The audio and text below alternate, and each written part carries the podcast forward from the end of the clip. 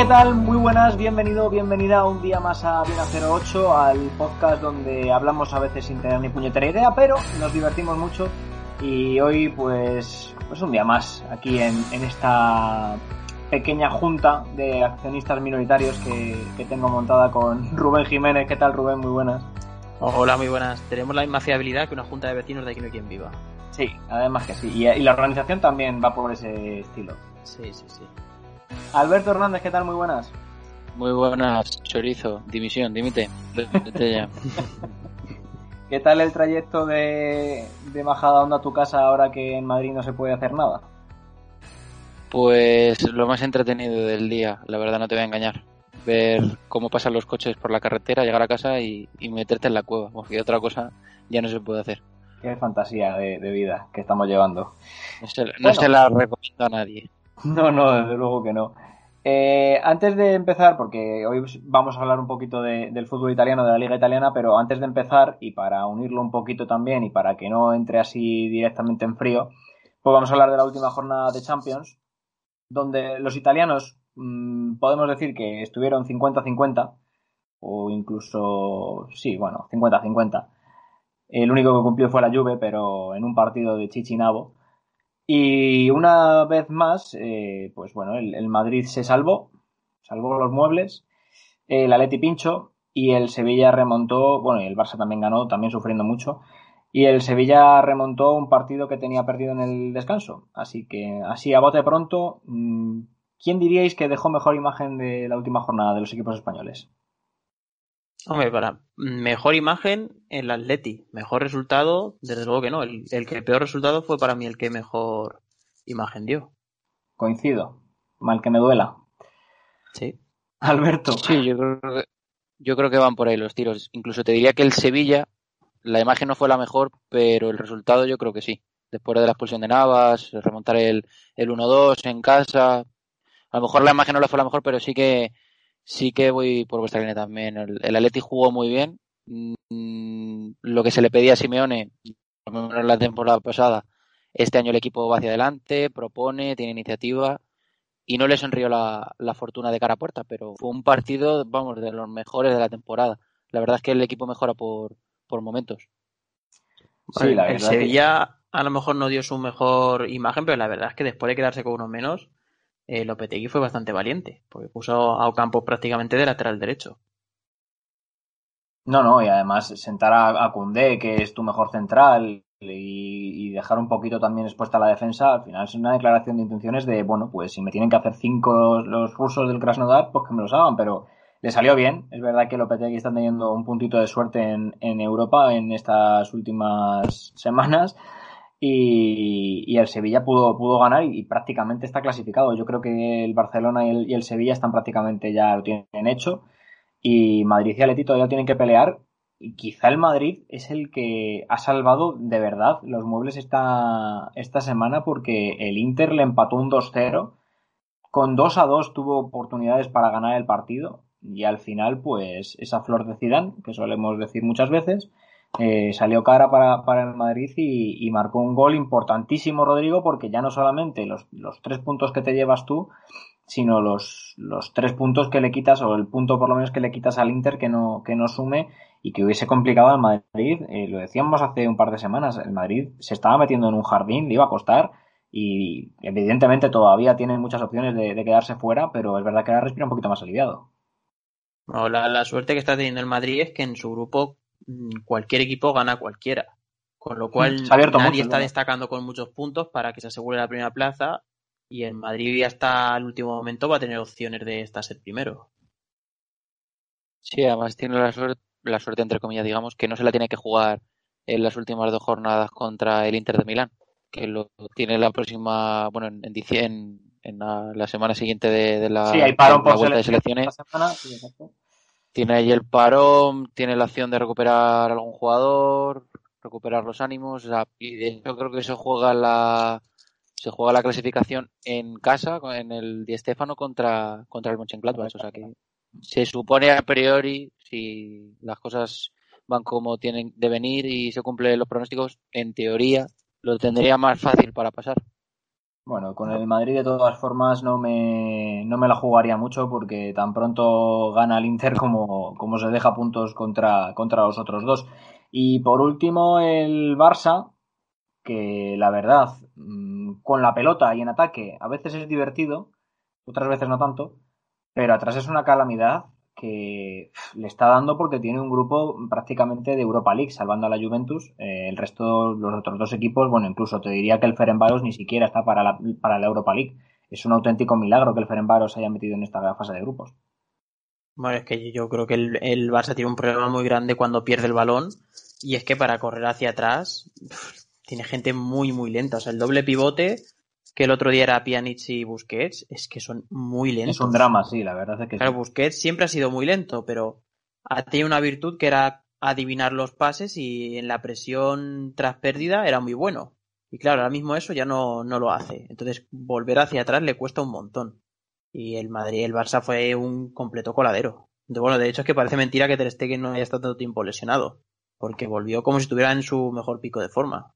No, no, es que sin Ter ayer el, el Barcelona hubiese empatado como poco, porque le salva cuatro o cinco ocasiones muy claras al Dinamo de Kiev. Sí, es que además el, Barça el problema lo, comentaba Kuman en, el postpartido, eh, que al final cuando el equipo presiona arriba, pero la defensa no acompaña, al tener gente tan lenta, lo que decía Rubén, te cuesta ir más hacia atrás. Es decir, al final tienes un equipo partido a la mitad en el que Busquets nunca ha sido muy rápido, que tiene toda la razón Rubén, pero ha sido, una, ha sido un jugador muy inteligente tácticamente y que ha sabido siempre colocarse. Pero si ahora no te acompaña el físico además, pues tienes un problema. Entonces al final, si sumas a Piqué, Lenglet no es precisamente lento, pero no sé, yo creo que a lo mejor es por estado de forma o, o no, no, sé La, la opción pero... de John como central con balón guay, pero evidentemente no es central. No, no. Y cuando tiene que defender se le notan mucho las costuras. Sí, a, a mí la opción de John, yo creo que para partidos en los que el Barça es muy superior, como debería de haber sido ayer. Ya, pero es que se suponía que, que el, el, otro día también lo era. El tema, a mí, a mí de John, con la Juve y con el Alavés, me gustó bastante como central. Ahora, también me parecía muy extraño que De Jong funcionara tan bien de golpe de central. No, en el Ajax ha jugado, jugó alguna vez de, central, pero evidentemente el Ajax en su liga es un equipo que tiene el 90% de la posesión todos los días. Y, el Barcelona no está teniendo ese, esos, esos eh, porcentajes de, pelota y además es que tiene que defender mucho más que lo que podía defender a lo mejor de Jong en el Ajax. Porque el otro día con el Alavés es verdad que el Alavés se plantó dos o tres veces en, en campo rival pero las dos o tres son en contragolpes muy vertiginosos y ahí De Jong es donde sufre más. Yo no sé si a lo mejor la idea más de, de Kuman es lo que decís, dominar partido. Claro, el problema viene cuando tienes que echar atrás y, y el, no que el otro equipo te domine, pero sí que en circunstancias ofensivas que te pueden suponer un problema, De Jong obviamente no es central. Si quiere jugar a lo mejor por suponer, con, como hizo ayer, a lo mejor con Dest, Piqué y Jordi Alba, digamos, de centrales, por así llamarlo, y con un De Jong que sea más un líbero, que sea más un pivote defensivo, que tampoco lo es, o sea, como tal no lo es. Pero no sé, no sé si como a lo mejor está haciendo probaturas o simplemente quiso darle descanso al inglés, no sé muy bien. O sea, de hecho es un Barça muy irregular que en Champions ya está, pues lo que decías tú Alejandro, prácticamente clasificado pero en Liga se le está complicando mucho la cosa. Hombre, entrar, yo creo que a Champions va a entrar, pero si el objetivo a lo mejor era pelearle la Liga al Madrid, se le está poniendo bastante complicado, ¿eh? Pues la verdad es que sí, ya está bastante lejos y bueno, el Madrid está dando una cara bastante regular en liga. También me atrevo a decir, y no es por gafar, pero creo que la Eti también tiene posibilidades este año de, de pelearla eh, creo que son bastante fiables los dos en, Liga y al que sí que se ha visto ahora más descolgado, evidentemente, es al Barcelona. En el grupo del Barça de Champions está la Juve, que ganó muy fácil al, al Ferenbaros. De hecho, los jugadores del Ferenbaros le dieron los goles a, la Juve. Pero yo quiero que me digáis, mmm, eh, no sé si llamarlo el caso Morata. O, qué ha pasado a este chico que de repente está metiendo todos los goles que eh, con la camiseta de la Leti fallaba. Y evidentemente algo tiene que haber eh, a nivel más allá de, juego, porque ocasiones en el Atleti tuvo muchísimas. Goles en fuera de juego también metió muchísimos. Pero sí que es verdad que con la Juventus está teniendo más olfato. Em, en los goles le contabilizamos los que marcan fuera de juego como hacen otras radios o no, o aquí somos legales y no aquí somos legales, aquí solo cuentan los ah, vale, vale, vale, vale, que no, eh, escuchan otras radios que los, los cuentan, ¿sabes? También los sí, vale, porque para el balón de oro también, sí. sí, claro. La bota de oro en goles de en fuera de juego me parece que van a dar este año. Ah, pues esa se la hubiese llevado también en dos o tres años antes. O sea, se la hubiese llevado de dos o tres años antes en adelante todas. Sí, sí, desde que decayó el rendimiento de Wayne se la podía llevar Morata, sí. bueno, eh, hablando en serio, yo creo que el, lo que le favorece a Morata ahora es que él, para mí, siempre ha sido un buen rematador. Su problema era definir, cuando tenía que pensar cómo definir. Y claro, en la Juventus, al ser un equipo que domina más, hace más función de rematador que de jugador que corre al espacio y tiene que pensar cómo definir las jugadas. Eso de que, domina más, eso de que domina más, eh, no estoy del todo seguro, ¿eh? porque estamos viendo una Juve muy al tran A ver, es que evidentemente si nos fijamos en el partido con el Ferenbaros, claro, pero el día contra el Barcelona, la Juventus... el, día contra el Barça no fue, el Barça fue infinitamente superior. O sea, se podía haber llevado un carro la Juve. Sí, pero metió tres goles Morata. No valieron, pero las oportunidades para meterlos las tuvo. Ya, ya estás contando los goles en fuera de juego. Si es que lo primero que decimos, lo primero que hacemos. Está Radio Marca llamando a Alejandro ahora mismo, a ver si tiene hueco para mañana. Sí, pero si tú ves los goles que está marcando Morata en la Juventus, son, son de delantero rematador. Pero es que de esas también tenían el Atleti y no entraban. Que es a lo que voy. Igual es algo, lo, lo decía ayer, ¿no? De que se sentía, bueno, se siente querido y soñaba, bueno, en fin, es este Morata siempre sueña con, sí, pero infinito. Morata cada mañana tiene un sueño nuevo por cumplir. Claro, por eso. Entonces, no sé si a lo mejor, no sé, por en Italia la, primera etapa fue muy feliz y aquí vuelve a serlo. Que todos tuviéramos esa mentalidad, levantarnos cada día con un sueño nuevo como, como Álvaro a, mí lo de cumplir sueños no me preocupa, ya sé que hay alguien que los está cumpliendo por mí. O sea, Morata ha cumplido los sueños míos, suyos y los de mucha gente. Sí, sí, desde luego que sí. Hombre, la verdad es que tiene una carrera bastante divertida, ¿eh? No, no ha caído nunca en un equipo chufla. Pero no sé qué os parece, ya hablando en serio, la Juventus en general, a mí me parece que este año eh, ya no es la Juve de, esta década tan dominante en Italia, que ha llegado a finales de Champions, que es siempre un coco. A mí me parece una Juve mucho más blandita. Es verdad que sigue teniendo a Cristiano y que se le nota cuando no está, y se nota muchísimo, como se notó el día de Barcelona, que no estaba Cristiano, pero es que juegan 11 y yo le veo muchas carencias. Sí, yo, o sea, yo veo que tiene laterales o que no les veo de un gran rendimiento como puede ser Danilo, o que no son realmente laterales que defiendan bien como es cuadrado. Luego veo centrales que quitando a Delict y de Miral son ya bastante mayorcitos, como Chiellini y Bonucci. Y luego en mediocentros que son. El centro del campo, yo creo que ahí es donde está el mayor problema. Sí, el centro del campo, si los piensas uno por uno, dices, joder, Artur, Rabiot, no sé, Betancourt, o sea, son gente que es bastante buena, pero luego el caso es que no los pones todos y no, no dominan los partidos, entonces no sé, algo no, no, cuadra ahí. No sé si es cosa del entrenador o, qué. Yo no veo, a ver, yo, yo veo un poco la línea de, de, Alejandro, ¿eh? No, no la veo una Juventus tan dominante como hace a lo mejor tres o cuatro años. Incluso tiene a Ronaldo, que es lo que decía, que tienes a Cristiano, tienes un jugador que ha sido muy dominante durante toda la década, pero tampoco Ronaldo está en su mejor momento, me refiero obviamente es el goleador, el referente y... Ya, pero Ronaldo un mal día te Claro, claro, ese es el tema, pero no sé si a lo mejor Morata, el día que, a lo mejor es...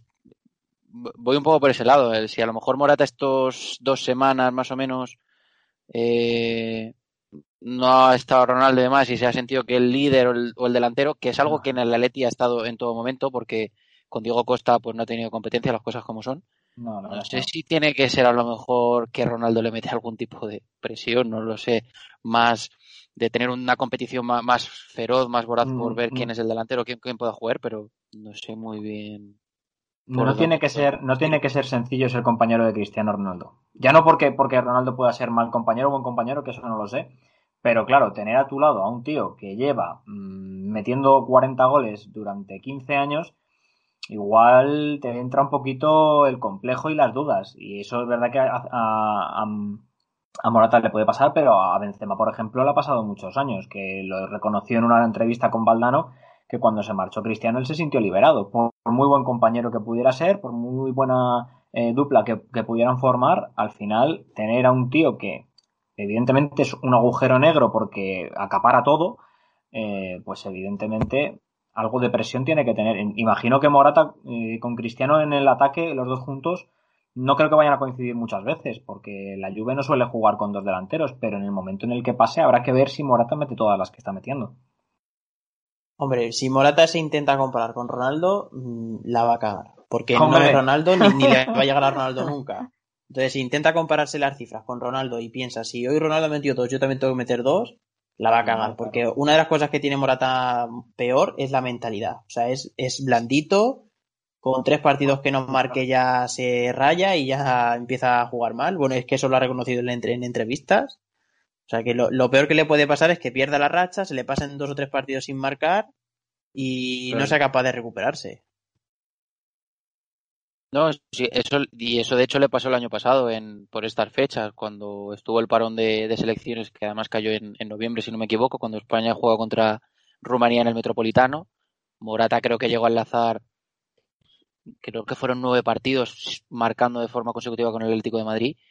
Fue con la selección, creo que no metió en, en los dos partidos que se jugaron y a partir de ahí Morata pues gol, sí, pues, gol anulado, fuera de juego, partido sin más, un gol, a lo mejor dos, no sé, es un, es un jugador muy de rachas, eso es, es una realidad, no, no es que venga de ahora, pero a lo mejor en la, en, Juve, en la Juventus, en Turín, pues no sé, a lo mejor es un, un ambiente donde se sintió querido en su momento y es verdad que la no sé. mejor versión de Morata fue la, la, de su primera etapa en la Juve. Yo creo que fue el mejor momento de, de Morata en su carrera.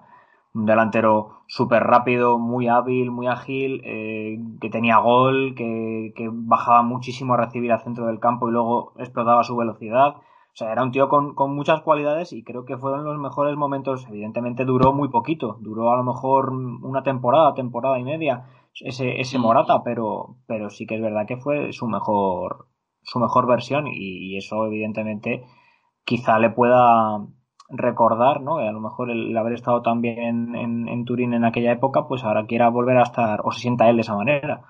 Pero vamos, que me extraña mucho, es un caso digno de, de admirar el de, el de Morata que, que bueno, que Neaet ha dejado quizá es que tampoco diría gatillazo porque realmente no venía aquí con la vitola de ser un tío que metiese 30 goles, pero no, no, que claro. esperaba algo más, evidentemente se esperaba algo más, no lo ha dado y, y bueno, se ha marchado. Evidentemente ahora Eti tiene a Luis Suárez, que para más Inri eh, en Champions está fallando goles que, que Morata está metiendo, que es la leche, pero, pero la verdad es que yo creo que salen todas las partes ganando, salen todos contentos y, y la verdad mm. es que no, no veo a Morata volviendo el año que viene. Yo creo que se va a quedar no. en Turín. De hecho, no. y de hecho quería apuntar una cosa porque lo comentábamos antes que fue en lo que sería tener a Ronaldo de compañero. Ya estuvo con él en el Madrid, ya compartió con él, digamos, alternando, pues eso, el, la suplencia. Bueno, de, de, hecho, es más bien suplente de Benzema, pero funcionó sí, en el Madrid dentro de lo que cabe rol, muy bien. Sí, o sea, no sé si a lo mejor, pues al conocer a Ronaldo, no sé, eh, lo tiene más asimilado, ya, ya os digo. La verdad es que es un caso, desde luego, para ciencia, o sea, estudiarlo y ver qué ha pasado, porque en la Juventus sí, a ver, a ver cuándo acaba la temporada, esto lo hablamos claro, otra vez, pero, pero la verdad es que es llamativo que ahora le caigan, se le caen los goles de los bolsillos, literalmente. Y el año pasado en el Atlético de Madrid, creo que fue la jugada contra el Betis, no se me va a olvidar, corriendo desde sí, el centro sí, del campo. Sí, sí, sí. sí. Y es que parecía que se hacía eterno, que se le, se le, estaba echando la noche. O sea, y, no, y luego no en la... ese mismo partido metió un gol de tacón, que es de voy a hacer un taconazo sin pensar, y lo metió. Eso es. Eso es. O sea, que es, es un caso, desde luego Morata no es a lo mejor el top 5 delanteros españoles de la historia, pero es que como rematador, al primer toque es muy bueno. Las cosas como son. O sea, no es innegable, pero claro, si un delantero no tiene esa capacidad en ciertos momentos de tener el control y, y, la tranquilidad de rematar a puerta después de una carrera o un pase en profundidad, que tengas que pensar dónde ponerla, Es un Claro, handicap. Claro, O sea, pero es que eso- digamos eso que es un delantero. del delantero, claro. Es un delantero que tiene muy, mucha velocidad, mucha potencia en carrera, pero luego define muy mal cuando se queda solo. Entonces es como que no puede explotar esa, esa habilidad suya. Tal cual. Eh, De hecho, es que es un, tal y como está el fútbol ahora, tan físico, donde quien está un pelín por encima del otro ya se nota.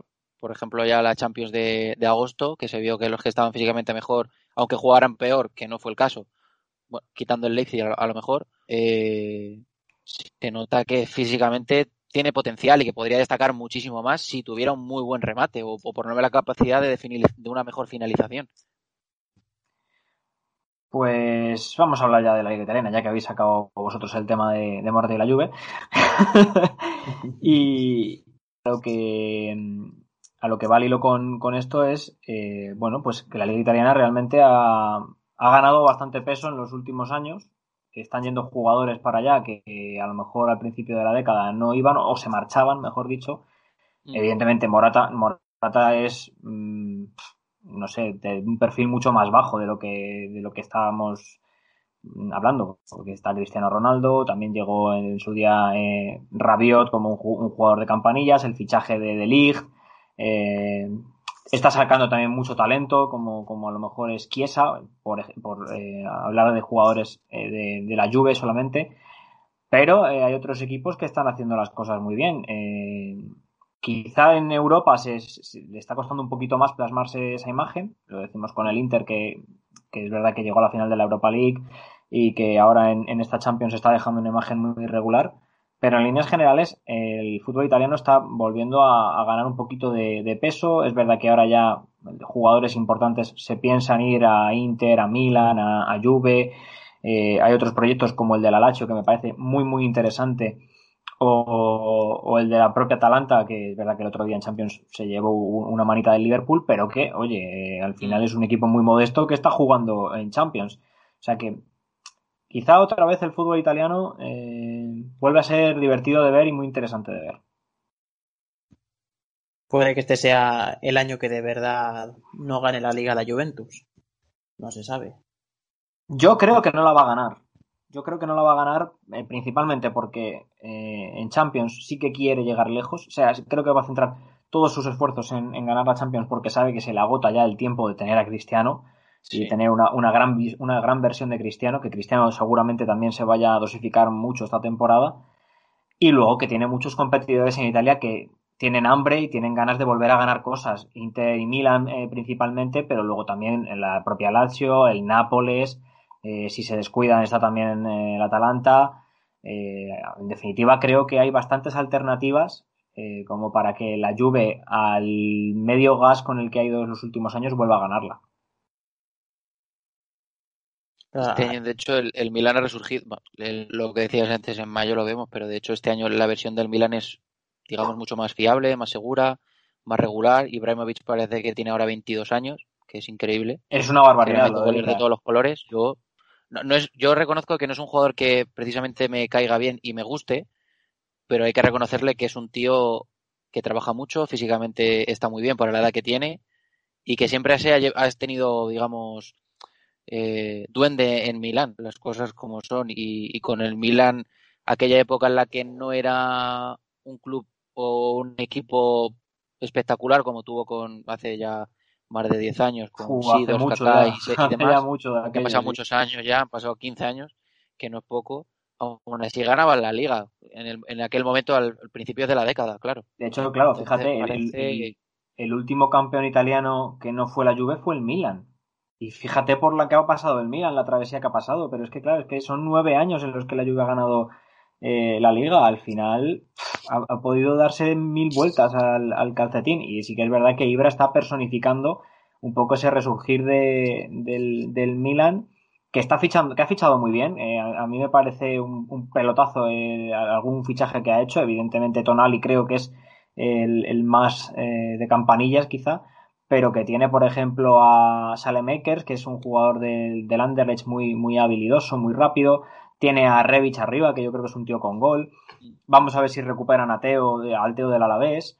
eh, no sé, tiene, tiene muchas cositas eh, muy interesantes. Ha fichado además un, un mediocentro eh, noruego de una eliminatoria que tuvo de Europa League con el Bodo Glint.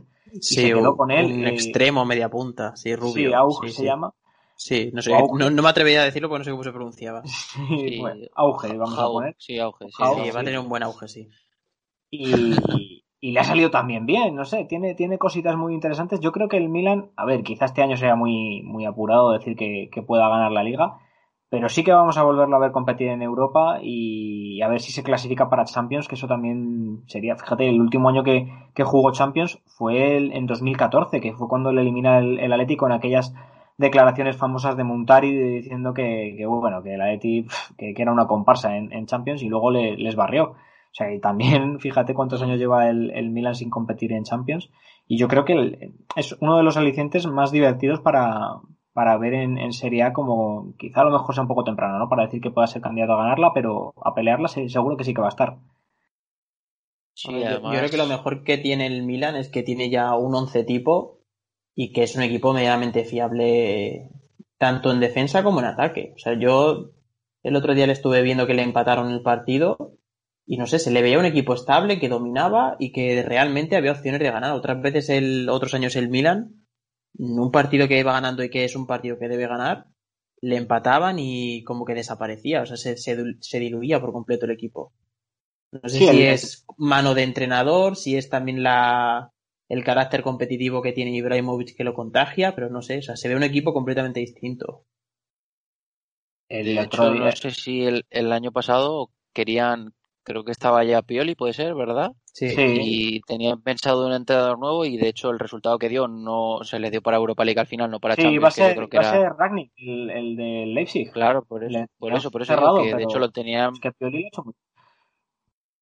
Ha dado con la tecla y, y además tiene chicos jóvenes. El otro día leyendo unas declaraciones de Ibrahimovic decía que al final se siente joven porque los que tiene detrás, todo el, equipo, son gente joven, pero tienen mucha, mucha ambición, mucha hambre por hacer algo grande en el Milan.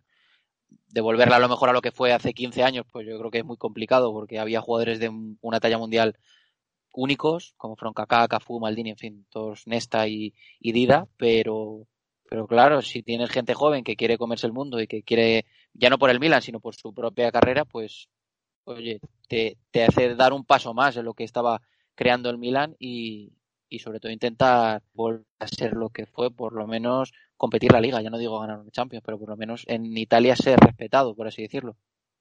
Me atrevería a decir también que un punto favor que tiene Pioli es que es un, es un entrenador que ha, ha, gestionado muy bien a Ibrahimovic que parece tontería, pero como a Ibrahimovic se le cruce el entrenador, no, por muy buen jugador que sea, no, no da pie con, con, bola y vamos. Acordaos de, su etapa en el Barcelona con Guardiola, que se llevaban como el perro y el gato, y por eso Ibra no funcionó. Pero es que Ibra, claro, el temperamento de Ibra, eh, evidentemente es, es, un factor que es diferencial, ¿no? Tener a Ibra contento, pues evidentemente te va a funcionar, y por muchos años que tenga, pues sigue aportando muchísimo. Ya, ya es a lo mejor una versión reciclada de, Ibra. Es verdad que ya no tiene las posibilidades de antes, pero ahora descarga mucho más a sus compañeros, baja balones, fija centrales, se pelea para que otro meta gol y al final en, otro papel está funcionándole muy bien al, Milan. Otro que también me está gustando mucho, eh, aunque ya os digo, en, Champions, bueno, el otro ya se llevó un varapalo, es, es la Atalanta, que al final es un equipo súper atrevido, súper alegre, son partidos siempre con muchos goles los que, los que protagoniza. Y ya fuera bromas, es un equipo que si en Italia alguno se, va, se, duerme, lo va a aprovechar, porque ya lleva dos años aprovechándolo. El año pasado se quedó muy cerquita de ganar la liga. y, y, está además eh, comprobado y demostrado que el hecho de jugar eh, miércoles, domingo, eh, tampoco le está pesando, porque al final tiene muchísimos jugadores y son todos de cortes muy similares. Entonces, bueno, por esas alternativas eh, ojalá y el Atalanta ganase la, liga, pero evidentemente también es complicado, pero, pero poderlo hacer lo puede hacer perfectamente.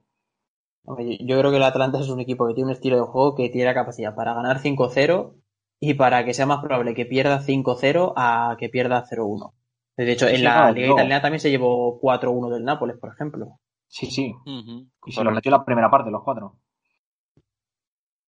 Es un equipo que no te deje indiferente al final, ¿eh? No, no, yo creo que el año pasado contra el eliminatorio contra el Valencia fue, yo creo que es donde descubrimos un poco más al Atalanta, por así decirlo, porque se era un equipo que no, español, claro, claro. sí, exactamente, más a lo mejor para, para los, los que no conocen la Serie A o, o no vemos tanto la Serie A, pero es que la sensación que daba el Atalanta y que sigue dando obviamente es que a lo mejor no defiende nada, no defiende nada, entendámoslo por la cantidad de goles que le pueden meter, pero es que en ataque lo deja todo, es que en ataque a lo mejor suma cinco, cinco personas en, en el área contraria. Entonces al final las opciones de meter gol, que es lo que dice Rubén, a lo mejor te meten cinco, pero sabes que el partido no va a acabar 1-0 perdiendo. O gana 5-0 o pierde 5-0, no, no hay un término medio. El único partido así que recuerdo yo fue el, de hecho en Champions contra el Ajax que quedaron 2-2, que a lo mejor es un resultado un poco más atípico para el Atalanta. Ni aún así son cuatro goles. Claro. Pero vamos. Pero fíjate, es que es, es, es tan kamikaze que yo le recuerdo en, en la eliminatoria de Champions contra el Paris Saint Germain, tener el partido ganado, porque faltaba muy poco tiempo, pero en su propia naturaleza buscar el segundo gol y eso aprovecharlo el Paris Saint Germain para, empatar primero el partido y luego darle. Es verdad que cuando tiene que defender un resultado, al Atalanta se le da muy mal, evidentemente, y, y con el empate del, del Paris Saint Germain se, se vio que se, que se venía abajo el Atalanta y de hecho le marcó el segundo en, en- el tiempo añadido, pero, pero en ese partido el, el Atalanta tenía realmente la, la clasificación para semifinales y por buscar el segundo gol lo acabó pagando. O sea, es que realmente es que es un equipo kamikaze. Entonces el día que le sale bien, sabes que te va a hacer un, un roto.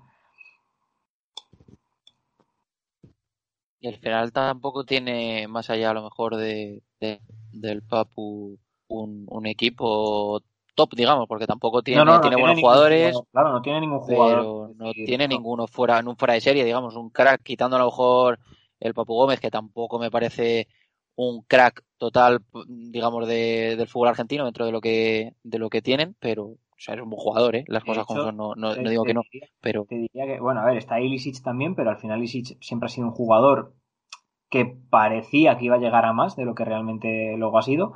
Y yo te diría que el gran fichaje de, o el, gran jugador eh, así más reconocido a, a nivel de, de talento que pueda tener Atalanta, lo ha fichado este año, que es Miranchuk, que es eh, Alexei Miranchuk, que al final es un tío que es verdad que viene de Rusia, es verdad que es muy desconocido, que tampoco es, es, es élite mundial, pero que sí que se ha llegado a, a escuchar que lo querían grandes equipos de Europa y al final se lo ha llevado a Atalanta. Entonces, pues claro, es que te está hablando del, del- potencial económico y, y de atracción de jugadores que puede tener esta gente, que, al final pues es eso, se, se nutre de, de equipos de segunda fila, de jugadores que terminan contratos, de, pues claro, de, de- picando un poco por aquí y por allá para, para acabar formando un, un equipo que el año pasado casi marca 120 goles en la temporada, que es una salvajada, y que, si no recuerdo mal, tanto el Papu como Dubán Zapata como Ilicic pasaron de los 20 goles cada uno. Eso es una barbaridad, evidentemente con esas cifras vas a estar vas a estar arriba. Otro que ya le también- gustaría a cualquier equipo grande Sí, no, no, cualquiera- goles, ¿eh? cualquiera que desde jugadores marcaran 20 goles, por lo menos. Es que yo creo que solo el Bayern, solo el Bayern puede estar ahora mismo equiparado a, a esas cifras. Mm. Entonces, mm, pues eso. Evidentemente vas a estar arriba con, esos guarismos. Otro que quizá está dejando peor sensación que el año pasado es el Inter, que se quedó a un puntito de, ganar la liga, que la peleó mucho, que se veía que Conte sí, este año sí le iba a sacar rendimiento al Inter. Y ahora este año ha empezado más dubitativo. El otro día contra el Real Madrid me dejó una imagen bastante pobre. Creo que solo se salva el, ataque eh, o parte del ataque. Lautaro es un jugador espectacular. Yo creo que está en su último año en, en el Inter de Milán. Y, y tiene alguna cosita todavía que te hace creer que, que el Inter pueda pelear la, la liga, pero creo que el año pasado sí que estaba mucho mejor. Mucho más Mm. regular, sobre todo, yo creo. Más Mm. que mucho mejor, mucho más regular. Sí, o sea, yo, bueno, yo os lo he comentado con vosotros que he visto que es- le está pasando al Inter lo mismo que le pasó al Chelsea con Conte. Una primera temporada espectacular y una segunda temporada en la que Es verdad. es pronto para decirlo, pero no sé, como que flojean un poco todos los jugadores en general. También creo que ha habido una gestión de la plantilla que no, a, a mí por lo menos no me convence. O sea, un equipo que tiene defensa de tres no puede ir a jugar la Champions con De Ambrosio de central. A ti te, a ti te ha dolido que se marchase Godín. Yo no he dicho nada de Godín, ¿eh? No he, ha sido tú quien lo has dicho. Pero ya que lo dices, ya que lo dices. trapos sucios, ¿eh? Sacando ya las que lo dices, eh, no sé qué pinta de Ambrosio de central y Godín en el Cagliari. Pero bueno, oye, que cada uno hace con su vida lo que quiere. El Inter, si se quiere disparar en el pie, es libre de hacerlo. Es que, a ver, realmente Es que- los, es que los- la temporada de Godín no fue muy buena, ¿eh? Claro, Hay, que, hay que reconocerlo también, ¿eh? lo que, Lo no sé si a lo mejor como para irse, pero... lo que hemos visto nosotros de, de Godín eh, pues en, en el Inter han visto el, el 5% o el 10%. Entonces, eh, claro, con un año de, de contrato y a saber lo que cobraría Godín, pero no sería poco, pues evidentemente les habrá costado convencerse de que podía aportar más. De todas formas, a mí, por ejemplo, Bastoni me parece un central que por mucho que juegues con defensa de tres, o pones un pivote delante, o como le hagas salida por una marca, eh, luego para darse la vuelta necesita que, le ayuden entre cuatro. Es un, es un defensa que lo veo muy lento, muy, muy, es que tampoco diría perezoso, porque no es perezoso, pero sí que parece que tiene pachorra para ir a por, a- al corte, al cruce, a los balones divididos, que queda muy expuesto en el tercer gol del Madrid el otro día, porque al final es un balón que, se come. Y realmente sí que es verdad que, en defensa al Inter le hagan falta un- una pieza o, dos, porque Skriniar es muy bueno, pero también tiene muchas lesiones. De Brig está ya bajando el, el nivel porque llegó al Inter y era, vamos, eh, una barbaridad de fichaje el que habían hecho. Y luego, evidentemente, evidentemente, ha ido bajando prestaciones. Y luego, claro, es que luego tiene lo que has dicho, de Ambrosio o Ranocchia, que tiene muchos años ya. O Y- Kolarov, que Kolarov también lo están usando de central cuando es un lateral bastante ofensivo. pero Kolarov ya tiene muchos años para jugar de lateral, ya no le llegan las piernas.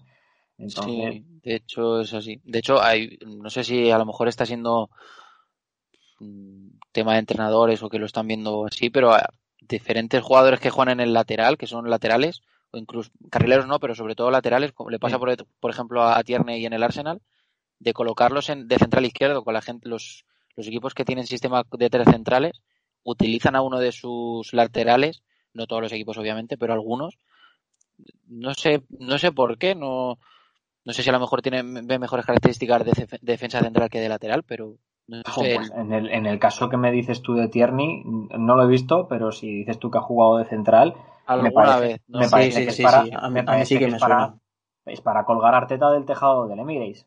Bueno, es, es que el, el problema, bueno, no, no es el tema, pero vamos, el, ¿No el tiene otra problema es que no tiene, no tiene, claro, claro, ese es el problema. Este año a lo mejor podría cambiar, no lo sé, porque no, no he visto mucho este, mucho este año a- al Arsenal esta temporada de momento, pero, pero no sé que el- en cuanto al el Inter es que yo, es que Kolarov a lo mejor ya no tiene cabida en otro sitio.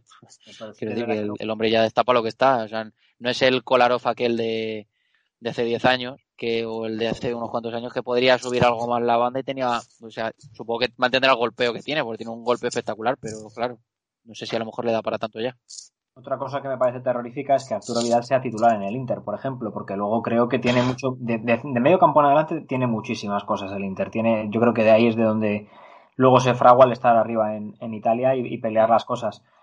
Pero es que Arturo Vidal eh, es, es, es- es futbolista. ¿no?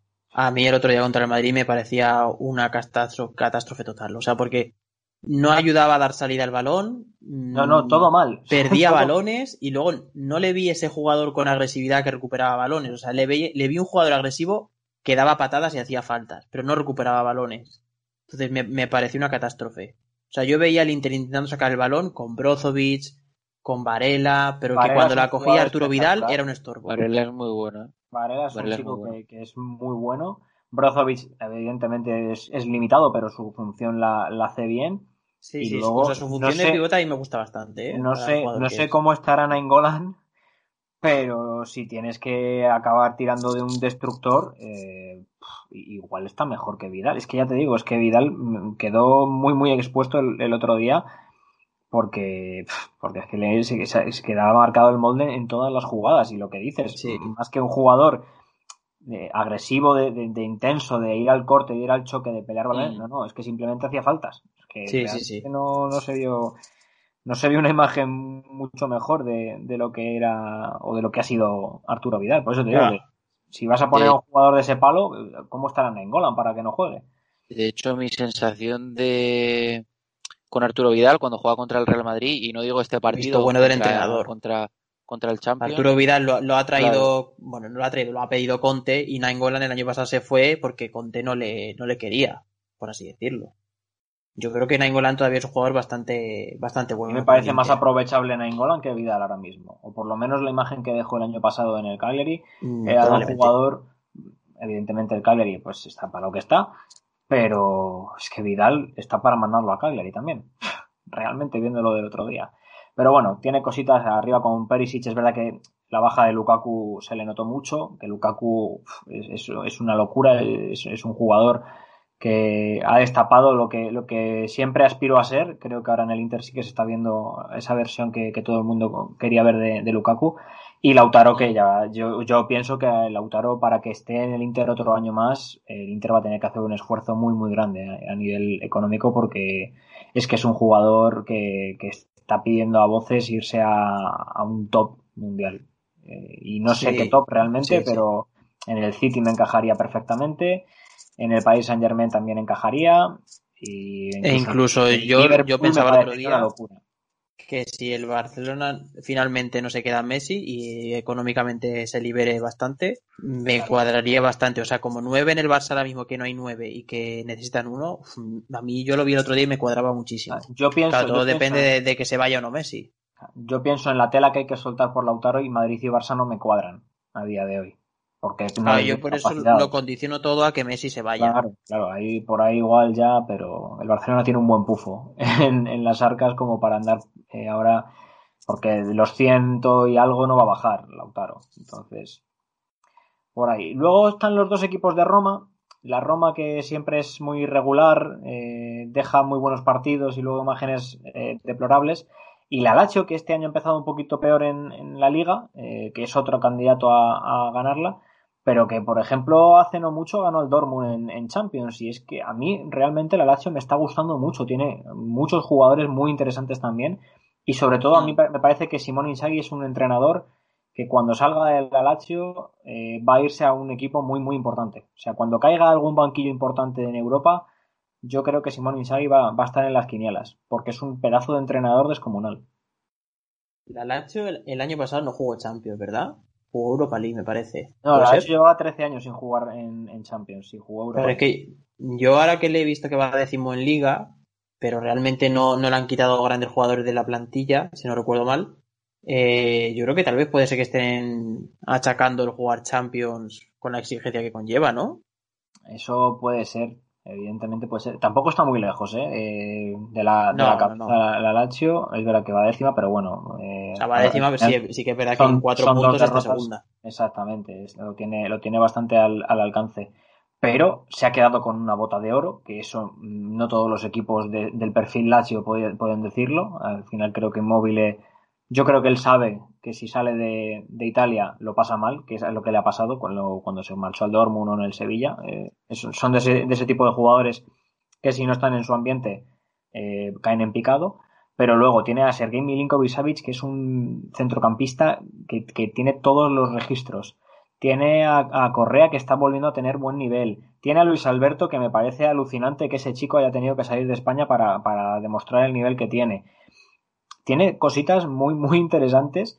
Eh, y el otro día, sin ir más lejos, eh, sale Caicedo, que yo ya le tenía por, por, un jugador casi retirado, y marca un gol mm, importante en mm. Champions para, para empatar contra el, el, Zenit. Al final creo que tiene plantilla para pelear la liga si se lo propone. Evidentemente que luego ya lo tenga que compaginar con Champions, igual se le hace bola, no te digo yo que no. Pero en liga sí le veo para competirla. Eh, es que para el Lacho que un jugador como Milinkovic Savic todavía no se lo hayan quitado, eh, vamos, a mí me parece un milagro, porque se lleva hablando por lo menos tres, veranos, por lo menos, de que se, iba, se lo iban a quitar. De hecho, que el United, que es el que el equipo que más ha sonado, si realmente los rumores son ciertos, no lo ha fichado ya, o sea, este verano, bueno, este verano entiendo con el tema de pandemia no, pero sí el verano pasado que también sonó, bueno, todos los veranos suena. Y es increíble que la Lazio haya mantenido un bloque muy parecido al de la temporada pasada porque en un verano normal una bota de oro de un equipo de media tabla, por así decirlo, 100 porque la Lazio tampoco, claro, o sea, al final se lo quitan de las manos. O sea, en un verano normal se habría ido, no sé si a, a una Premier League o venir a la, a la Liga Española, que ahora visto tal y como está el tema, pues no, pero, pero habría sido un verano en el que la Lazio, no sé si a lo mejor desmantelada, pero sí que sus dos buques insignia haber desaparecido. Sí, sí, sí. O sea, sí, es que en un verano normal, 100% seguro, un equipo como el Lazio destaca tanto de repente y sus dos, tres mejores jugadores. Pues yo Fuera, creo, fíjate, yo creo que, que Inmóvil, yo creo que Inmóvil se hubiese quedado sí o sí. Bueno, mm, casi- Vale. también diría que sí, porque es que a mí me juraría haber, haber visto alguna entrevista en la que él mismo ha dicho que renovaría con Alacho eh, lo que el club le diga. O sea, que él no se quiere ir porque. Ah, Me parece el mismo ejemplo que pueda ser a lo mejor Yago Aspas en el Celta. Es un jugador que en su entorno es muy muy bueno, es diferencial, pero que luego cuando sale de ahí, eh, por temas evidentemente extradeportivos, eh, pues pega el petardazo. Y evidentemente eso también es un factor muy a tener en cuenta, ¿no? La adaptabilidad de un, de un jugador a, a un país, a una cultura, a un idioma diferente que le pueda pasar luego factura en el, en el campo. Yo por eso creo que Inmóvil mm, de seguro se, se hubiese quedado de, cualquiera de las maneras. De Milinkovic Savic y sobre todo de Luis Alberto, que me parece un pelotero espectacular, un tío, la definición de un 10, de, un media punta segundo delantero que hace mil virguerías con la pelota, que sabe jugar a 50 metros de la portería y sabe también llegar al área, pisar área y meter goles. Es que me, parece que ese sí que hubiese salido casi seguro. Y, y la verdad es que me sorprende mucho que aquí en España, claro, cuando va con la selección dicen, pues ¿y este chico quién es? Este Luis Alberto. Pues es un tío que en la Lazio es hace maravillas. Y cuando, cuando va con la, con la selección, casi se, se cuestiona que lo lleven. Claro, pero ¿no? por es como decir Luis. Alberto, que no tiene buena imagen en España y que está jugando en la Lazio, y la gente ya solo por eso piensa, este chaval, ¿por qué lo llevan? Cuando realmente casi nadie lo, lo está viendo jugar a menudo. O sea, yo, yo me incluyo, ¿eh? No, no, pues es para echarte un. ponerte partidos de suyos y, echar un buen rato, porque el tío hace muchas cosas muy interesantes. Es muy, muy bueno. Y claro, al final sorprende que un chico español en España sea, o un chico de la calidad de, de este chico eh, en España sea casi, casi desconocido, que, que sea muy, muy, poco, muy poco conocido. Sí, pero suele ocurrirle a, a bastantes jugadores españoles que están en equipos fuera de España y no te lo explicas. O, o como Dani Olmo, que ese es un jugador que Mm. después de haber destacado debería de haber fichado por un equipo español porque debería de tener a media liga detrás de él y bueno, pues no, no acaba en España. Sí, pero al final el potencial económico de la Liga Española, ya lo hemos dicho en algún capítulo, eh, está, está muy mal. está muy mal. Evidentemente, yo creo que el, el error con Dani Olmo, por personificarlo en él, fue del Barcelona en dejarlo marchar. Y, claro, en el Dinamo de Zagreb, ¿quién espera ver a un chico destacar que, haya jugado la cantera del Barça? Pues ahí es donde tuvo el, el error y claro, luego cuando ha llegado el, el Leipzig y, y creo que le pagó 30 o 40 millones de euros al, al Dinamo, pues eso creo que en España ahora mismo nadie lo puede, lo puede hacer. Si queréis también hablar eh, del Nápoles, de Gatuso, pero a mí me deja muy frío el, el Nápoles. Es un equipo que es súper irregular, que tampoco le termino de ver fresco, que hace dos, tres años sí que era un candidato cuando, cuando Sarri eh, era un candidato para ganar la liga. De hecho, creo que eh, una vez lo mereció mucho más que la Juve y al final se le acabó escapando por muy poquito. Mm. Pero no le veo yo a este Nápoles eh, preparado para, para ganar la, la Serie A. Eh, Yo creo que ha dado tantos tumbos, y entendamos tumbos por desde que se fue Sarri, que yo creo que siguen buscando un poco ese, ese identidad, porque al final, si, si es un poco la tradición, digamos, sur claro, de es que- Italia y demás, es es, que que, al final el- el están de pasar- entrenando Gatuso, que es un Sí. jugador histórico de un jugador, de un equipo del norte. No sé, que no digo nada, no digo que esté mal, ¿eh? ni mucho menos, pero que al No, final pero, pero el perfil de futbolista que era. Pero Alberto, el perfil de futbolista que era Gatuso y la proposición de Gatuso, que llegue a un equipo donde los últimos dos entrenadores han sido Ancelotti y Sarri, Sí, Es- y que, tiene un centro del campo hecho para un estilo que no es el de Claro. Gattuso. es totalmente contracultural. Entonces, eh, pues es complicado encajarlo. Que, que de hecho, yo creo que demasiado bien le está saliendo incluso a De Laurentiis tener a Gatuso Sí, ahí, ahí sí, puesto. Pero Sí, porque yo creo que Gatuso lo bueno que tiene como entrenador es que consigue que los equipos compitan. Sí, sí, Y no. al final, claro, tiene un equipo que no ha perdido a su mejor jugador, que es eh, Koulibaly, y como es un equipo que compite, siempre está ahí. Yo Y creo que no le da para la liga, le veo bastante peor que hace dos o tres años. Porque tiene, tiene jugadores, tiene a Irving Lozano, tiene a Insigne, tiene a Milik, tiene a Mertens, tiene a Fabián, tiene a Elmas, tiene a Politano, tiene muchos jugadores muy muy buenos para, o sea, en contexto Serie A tiene un plantillón y es verdad lo que dice, se ha quedado con Koulibaly que ahora mismo es uno de los mejores centrales de, de- Italia.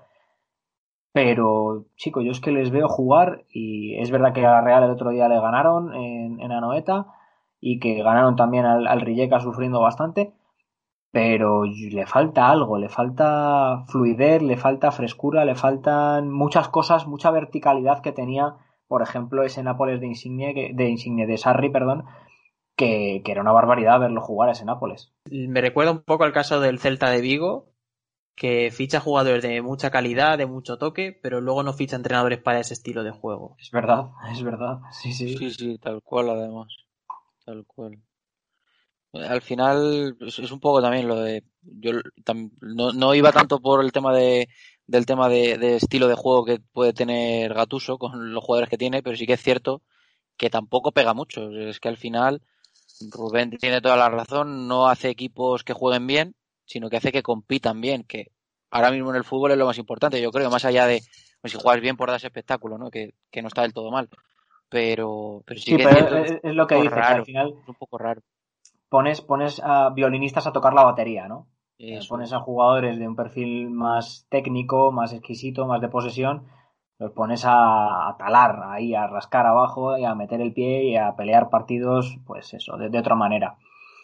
No sé, yo la verdad es que viendo el, el equipo que tiene, la plantilla que tiene el Nápoles, me da la sensación de que podría sacarle más provecho a Gatuso, pero no sé, hay algo que no me termina de, encajar. No sé si queréis hablar de algún otro equipo más. Del Sassuolo me había dicho antes fuera de micro Rubén que le sorprendía que estuviera tan arriba. El Sassuolo no lo estoy siguiendo, pero de lo que de, de gente que sí que, que sé que está viendo partidos está diciendo que es de los más divertidos de ver en Italia.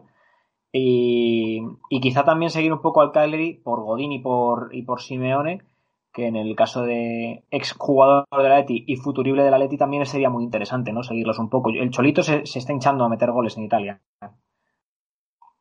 Bueno, del Sassuolo mm, yo destacaría dos cosas. La racha goleadora de Caputo, que... Has estado apoyando por lo que veo.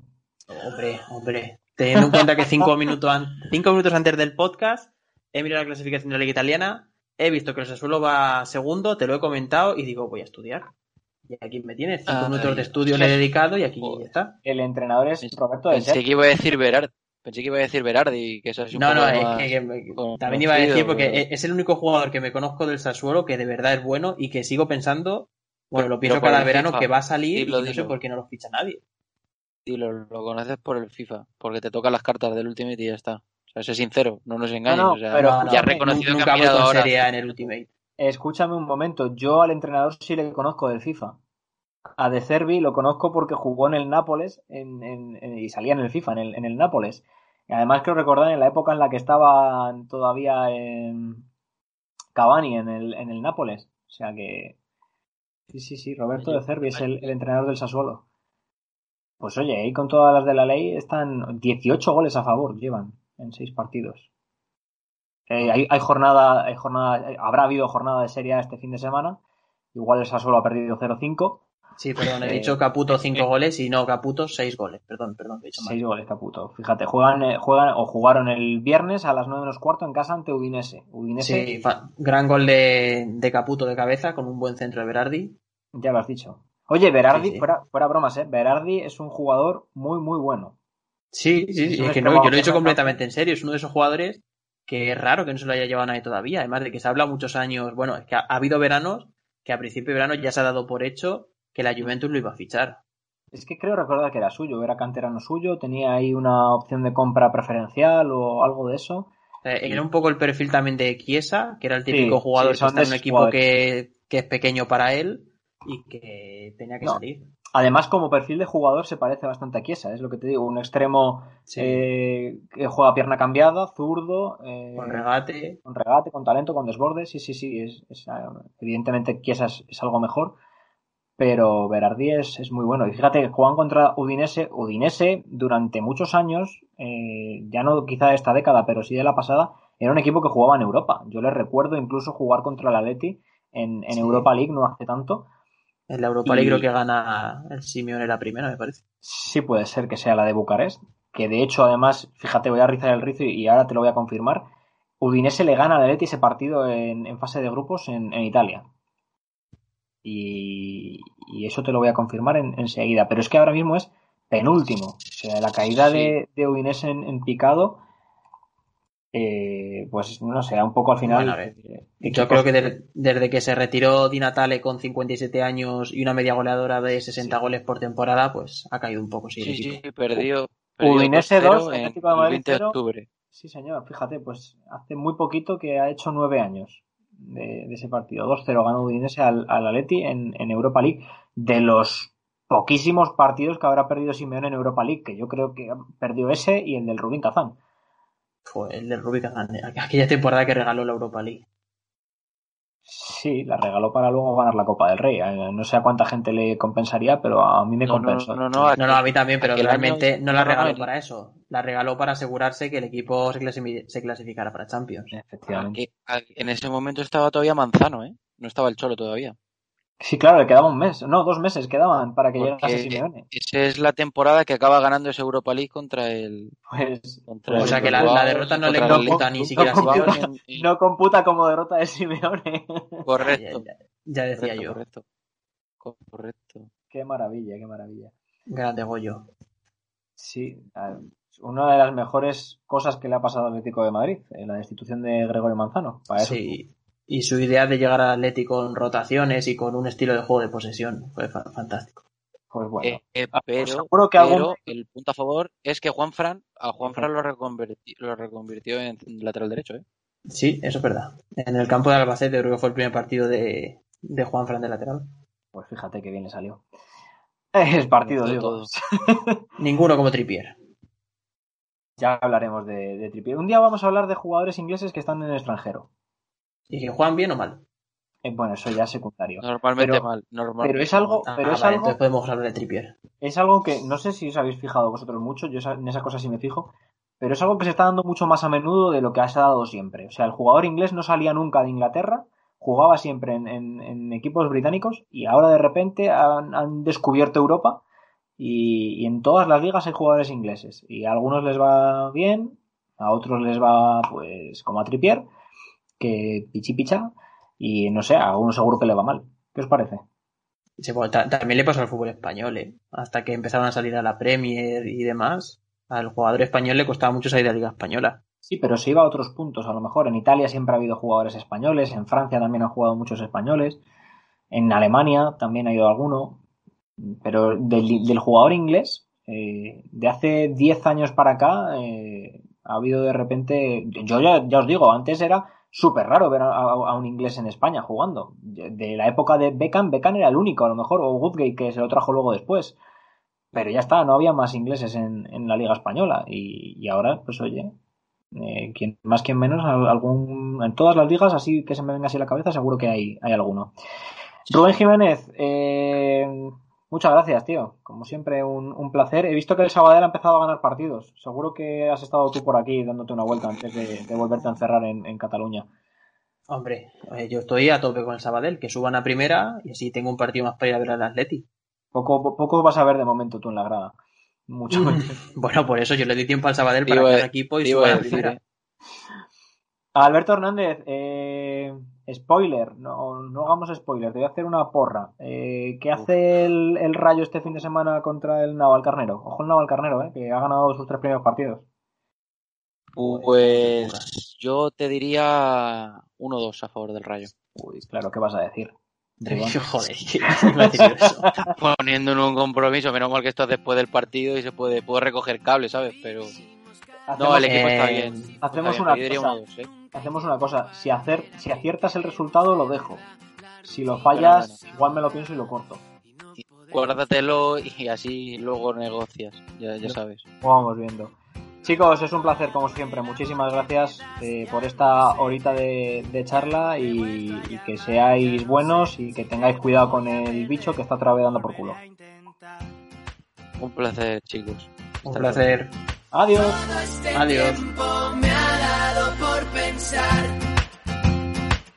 Síguenos en nuestras redes sociales. Viena08, todo con letra. En Twitter, Instagram, YouTube, iBox y Spotify. Recuerda, Viena08, todo con letra. Síguenos. Cuando salga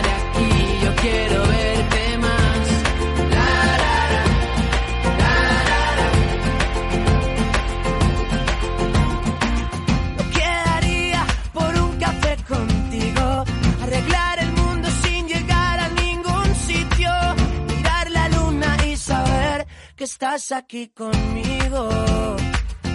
Na, na, na. Ahora quiero verte más, quiero